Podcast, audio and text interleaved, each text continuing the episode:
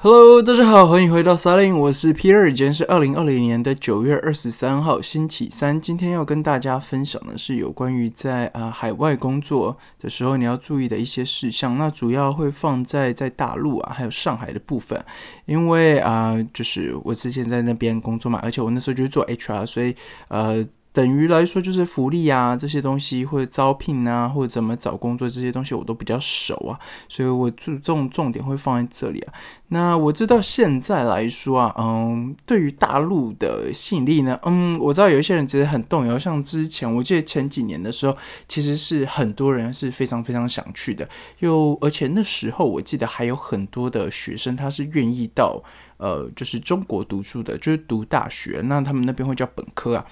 那我知道还有一些我的学弟也都是到那边工，就是呃读书这样子。那当然是因为家人在那边工作啦，所以他们就那时候就读了台商学校啊，然后呃就往上，然后到就是在那边考大学这样子。呃，但是我要跟大家说啊，就是呃时代会改变啊，那呃会不会想要去这件事情，还有。呃，你对于他们的态度是什么？我觉得这个是你自己要调整的心态啊。那今天如果你今天是不排斥的人，而且是有意愿来去这边工作的人，那今天的一些重点你就要好好的呃记下来，这样子。好，那首先来说呢，当然就是从找工作开始啊。那找工作的时候，呃，主要的渠道啊，在台湾的话，那 LinkedIn 是一个。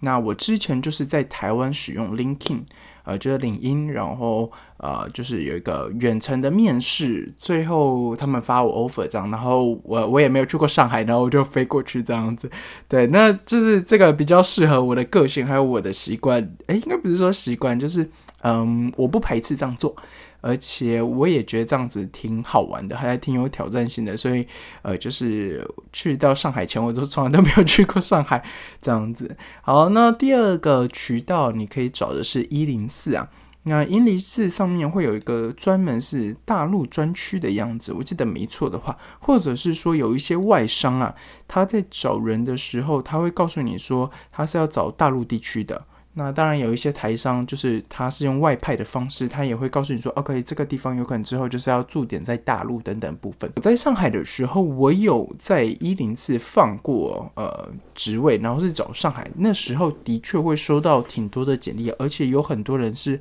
他在上海，或者说他其实在北京啊，或者是杭州啊等等地方。然后在一零四上面看到我们公司投呃的，就是 J D 这样子，然后就投递进来了。然后呃，我当然就是会跟他们聊一下这样。整体来说，一零四这个渠道是呃公司会上去放广告，会上去放一些职位的部分啦。那外商的部分 l i n k i n g 上面就是要多留意一下。再再来就是呃大陆的网站，呃五幺 Job。这个是呃，就是五一 job，然后呃，它这中文应该叫做前程无忧，我觉得没记错的话，那这个网站是在上海一定要用的。如果你今天要找上海的工作，这个网站你一定要用，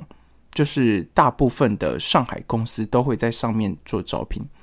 而且都会在上面刊登他们的呃职缺这样。那再来还有智联招聘，智联招聘在上海来说没有这么好用，但是我记得呃好像广州还是杭州啊，我有点忘记，就是那边的智联招聘是比较多，而且当地的人会喜欢使用智联招聘，而不是五幺 job，所以呃在中国它就是这样的，就是有时候它会有呃两三家独大，然后它是分地区的，然后就是试图想要打打入他们那些地区啊，可是就是很难，比如说上海。呃，就是五幺 job 的地方，然后呃，智联招聘想要打也打很久了，然后就就是有点进不来这样子。但是呃，整体来说，呃，如果你会想要多收简历的话，你还是会放了。那再来是，如果你今天是中高阶的人才啊，有一个东西叫猎聘啊，欢迎你使用啊。中高阶的人才猎聘就是你的渠道，上面会有很多 hunter，或者是说他比较中高阶的职位就会上猎聘。那如果你今天没有什么经验的话，就不要直接上猎聘了。当然也可以啦，但是我不怎么推荐，原因是因为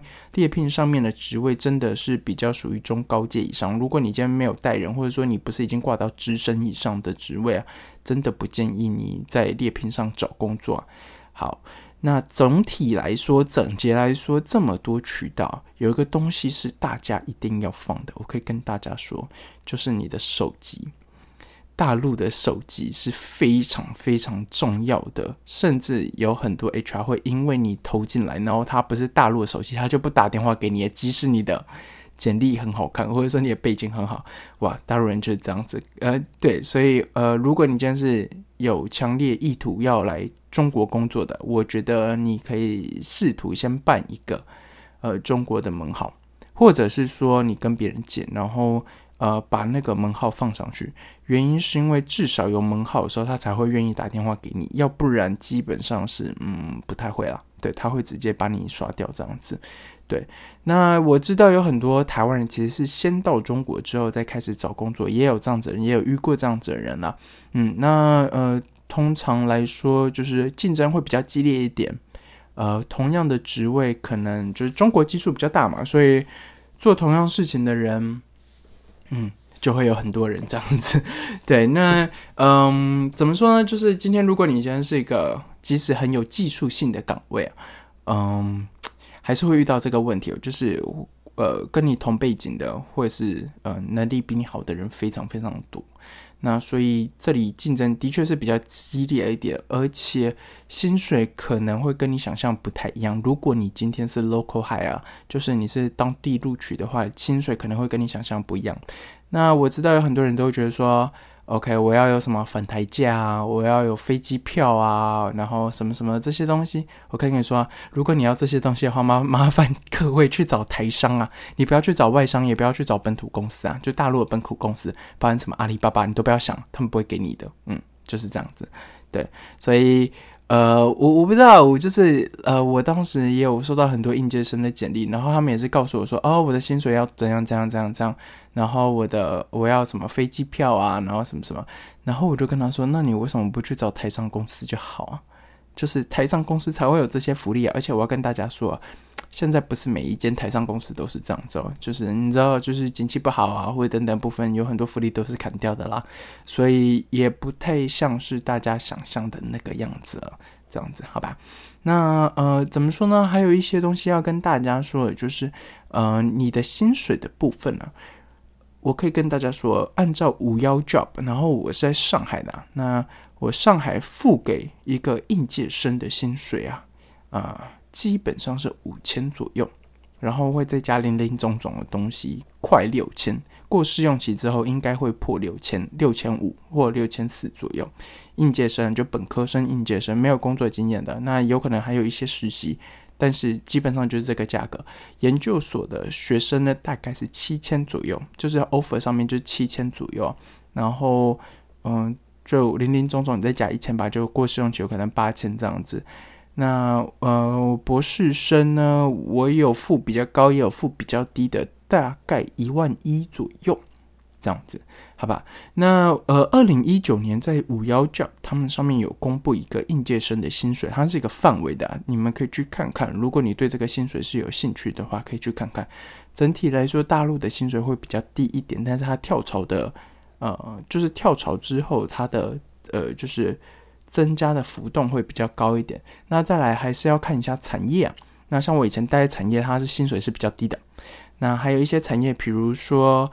呃，我记得饭店业好像饭店业也是偏低的，对。然后，呃，餐饮有一些也是偏低的这样子。那还是要看你的工种，但是，嗯。就是如果你的产业别是刚好是产呃，就是薪水是低的啊，那他他基本上是不太能动的。对，像我我们公司的薪水就是偏低的，然后呃，很多人他是会做副业的哦。对，大陆人很习惯做这件事情，就是呃，不是非常。嗯，就是如果不是非常很狼性的公司，比如说阿里巴巴什么九九六啊这种公司啊，很多人是会有兼职的，就是他是会有自己搞一个副业的，对。然后很多人就甘愿领六千块哦，一个月六千块哦，我没有骗大家，六千块。然后他的副业可能一个月可以赚三四万这样子，就是嗯，我们公司也有这样子的人。然后我我才知道，哈，你副业是卖红酒的，就是红酒诶。然后我就想说。这个跟诶，就是你你我们公司做的东西也完差太多了，对，然后完全没有想到这件事情。可他就是甘愿领少少薪水，然后准时上下班，然后呃固定缴五险两金这样子。好，然后现在就要跟大家说福利这个部分了，五险一金跟五险两金呢，这个大家一定要问清楚啊！如果你是台湾人到中国工作，你一定要问你们公司有没有帮你缴这个东西啊。现在来说，我记得二零一九年的。呃，新版的规定啊，是说希望呃公司都会帮台籍的员工保五险一金。那五险一金这个东西，你只要知道它就是一个概念，它是一个你一定要缴的东西。如果你是大陆人，在大陆工作的话，你一定要缴。那大台湾人可以用一些方式，呃，就这个我们不深聊啊，因为它其实有点复杂，它是有点灰色地带的。然后它是可以用一些方式。不缴这个东西，然后有一些公司还会变现现金给你，这样子，这个算是比较好一点公司啊。要不然大部分，呃，他不缴的时候，他也不会变现现金给你。但是你可以是去谈谈看的。那呃，为什么会缴这个东西啊？这个东西有一个概念，就是呃，每个人身上都会有一个档案。以大陆人来说，他每个人身上都会有档案。这个档案从他小到他呃年长，这个档案都一直跟着他，它上面有所有他的学历呀，然后所有资料、所有的工作经验，然后所有的保险记录，所有东西都在上面。对，那这个档案是他们是可以随时调动的。呃，对我我知道有一些人会觉得说，嗯，怎么会这个样子，可以随时调动你的档案？对，没错，就是长这个样子。对，然后呢，这个档案呢，它算是一个账户的感觉啊，每就是每个月你会扣税。这个税交给政府其实是少的，但是你要缴五险一金，这个是规定好要缴的。五险包含了很多险啊，这些自己细查吧。然后他们的概念是，你会有个账户，你会从你的薪水里面扣一部分到这个账户里面，同时公司也会付一样的东西，付一样的钱到这个账户里面。那五险一金的一金这个东西比较特别一点，它是所谓的公积金，就是住房公积金啊。它也它是一个独立出来的账户，它跟五险的账户是不太一样，它是独立出来账户，一样就是你每个月它会扣一笔钱。那上海缴到最高是百分之七，所以就有可能是你呃薪水的百分之七进到这个户头里面。然后公司也会付一样的钱到这户头里面。很多公司它没有住呃住房补贴的时候，他就告诉你说，因为我有多交一个叫补充公积金，就是所谓的五险两金。那上海来说，缴到最高是再交百分之五。那它是呃原本的百分之七嘛，跟再来百分之五，但是它的算法不是七加五啊，它是不是百分之十二？实际算起来只有十一点多啊，对。反正 anyway 我不会说太多，但是大家要知道这个东西，就是它其实就是一个账户，然后保障他的员工说，OK，你缴一定的钱进到这个户头里面的时候，同时公司也会再缴一定的钱到这个户头里面。那这时候聪明的人，如果你今天是一个硬就是老板们啊，然后或者说你要请人的人，你就会想说，嗯，那我这样不就多支出了吗？没错，我告诉你哦。我之前在算人头的钱的时候，例如啊，这个岗位的黑抗 budget 是一万二，好了，一个月是一万二。那我在请人的时候啊，我的薪水最高啊，最高我就只能开到一万，就是这样子，就是我最高我就是只能开到一万，原因就是因为会缴五险一金或五险两金这个部分。你一请一个人的成本啊，不是一万啊，是一万一千多块，一万二啊。所以你大家都要知道啊，呃，当然公司每每个公司在请人的时候，他一定会有黑抗八卷。那在中国啊，他在请人的时候，例如他的合约上面薪水告诉你说，啊，你的薪水是八千，但是实际来说，以部门或者是以公司来说，他会支出掉九千或一万啊，呃，不等啊，因为他有时候是浮动的，嗯。那整体来说呢？呃，用人成本啊是高的，在中国来说，你用用一个人是高的，所以他其实是会砍你的薪水，或者是说他会很习惯压低人的薪水的。嗯，那像是我以前，呃，当然我我我觉得这个东西其实有点不合理，然后呃，我也积极去争取，但是我失败了。那大家可以去想一下，如果你今天是一个呃密西根大学的，就是美国那个密西根大学本。就是大学硕士都在那边读哦，然后你的呃就是成绩非常好，然后是排名好几前前面的这样子，好，然后你读的科系哦不是什么呃什么财务、金融、会计啊、商业啊，或者这种文科的，是很特殊的，呃，就是呃理科的科系，例如高分子材料，或者说呃纳米科学等等这种东西。然后你读到硕士，然后发表论文了嘛？哒哒哒哒。那你觉得你的钱会多少？那我可以就跟大家说，我当时就有一个候选人就是这样子，他的背景，我在我告诉你，我真的觉得他的背景非常好，因为要做的东西一模一样，就是我想想找人的需求跟他现在做就是毕业论文的专题还一样，然后可以跟你说，那时候嗯，offer 都谈到后面了，然后都面试完了，就反正他没有工作经验嘛，但是我们公司决定愿意开九千给他吧，对，然后。就是你知道，HR 的有一部分的工作，就是你要去说服候选人进来，然后说服候选人去接这个薪水啊。我可以跟大家说，哇，超级痛苦的啊！就是他是一个好学校出来的，然后又是个聪明人，对，不是烂学校聪明的，排名也不低的，做的东西或者说他的呃，就是他的背景等等部分都是很好的人。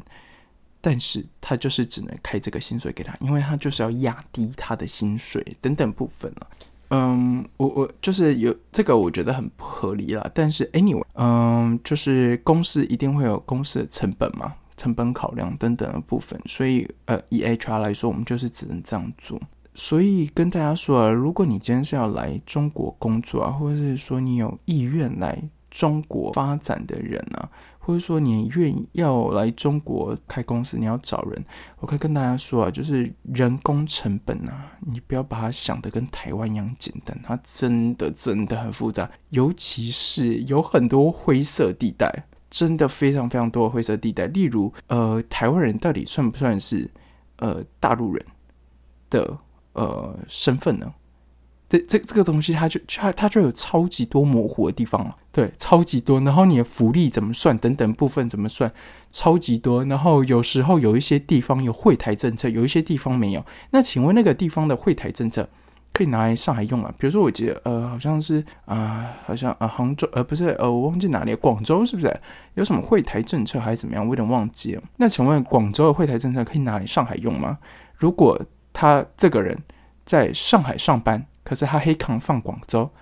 那这样子可以用吗？嗯，大家可以想想看吧。对，就是就是像这样子的事情，然后就是哎，就是嗯，有很多东西是呃不同的地方嘛，然后就是会有不不一样的做法喽。对，那整体来说，我觉得你愿意出来看看，或是来至少来体验看看中国生活的话。呃，我是觉得，嗯，大家其实是可以来看看的。但是，就像我说的，就是它的竞争其实是比较激烈的，而且，呃，有一些好公司是比较难进的。那这里有一个观念啊，是不太一样。像是在台湾呢，我知道很多人会觉得说，OK，好公司有可能是指外商，比如说 Google 或者等等的，就是你知道外商公司这样子。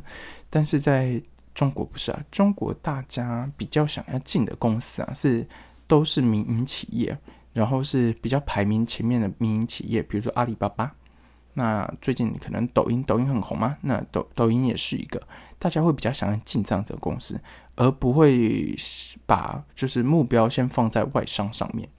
那我觉得它另外一个方式去想也可以很简单，是因为大部分的所谓你现在知道外商，如果他今天进到中国后啊，他是有一个四九五一的。呃，就是成就是控股是不太一样，所以大部分的公司都是合资公司啊。所以呃，整体来说，对于中国人来说，他会觉得说，嗯，他他也是就是中国的企业一部分了，因为其实中国企业真的可能会比较多一点，或者部分啊，就是